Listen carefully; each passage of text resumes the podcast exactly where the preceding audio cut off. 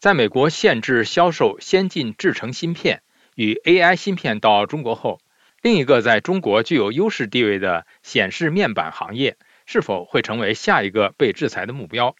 引发关注。以下是陆洋连线美国之音在台北的特约记者陈云，了解相关情况。陈云，在美国限制销售先进制程芯片与人工智能芯片到中国之后。另一个在中国具有优势地位的显示面板行业是否会成为下一个被制裁的目标，引发外界的关注。分析人士是怎么看的呢？陈云，呃，是的，陆阳，在这个部分呢，大概可以分为两种的看法。那一种呢，是像日经新闻所报道的一样，就是说，在最近一年呢，美国对中国半导体的一种禁运措施，它主要呢是美国要封锁中国对于特定领域的技术爬升通道。目的呢是要让中国的上下游产业链断链脱钩，从而达到影响中国经济发展的目的。那么呢，作为半导体行业的一种重要的分支，显示面板行业呢，它是中国另一个具有优势地位的技术密集型的行业，所以呢，面板行业也可能会受到这种脱钩压力的严重影响。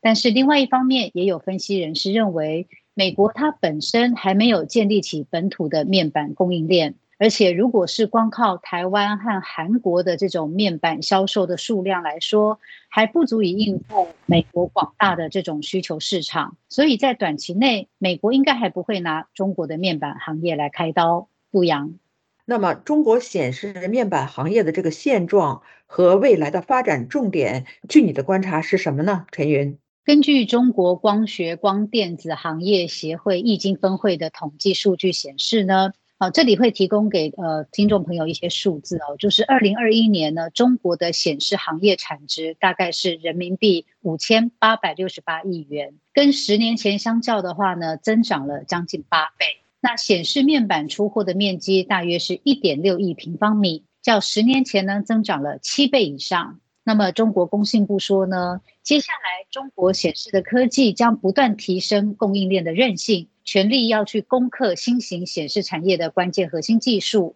要加强与人工智能啊、AR、VR 或者是大数据、物联网等数字技术深度融合，来推向这种价值链的中高端来迈进。那么从这一些的发展，我们也可以看出说，中国它追求这种高端，并且想要扩大显示科技版图的企图心。陆阳，那么陈云，美中科技战一直打下去的可能发展会是什么呢？啊，旅美时评人唐靖远他在接受美国之音采访的时候就表示，美中科技战呢，他就目前而言，其实还看不到有减弱的一种迹象。他认为呢，这个是美中新冷战的性质所决定的，而冷战的一个结果呢，必然就是脱钩，尤其是在一些关键的战略性的领域。那么唐靖远他就说，美中科技战呢，实际上就是科技产业链逐步去全球化。并且一步一步的演变为两大技术体系隔绝化、对立化的过程。那么，只要美中竞争不止，那这个过程也不会停止，甚至还会越演越烈。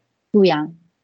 谢谢陆阳分享与美国之音在台北的特约记者陈云的连线报道。美中科技产业链逐渐脱钩，在半导体后，谁是下一个？了解更多新闻内容，请登录 VOA Chinese 点 com。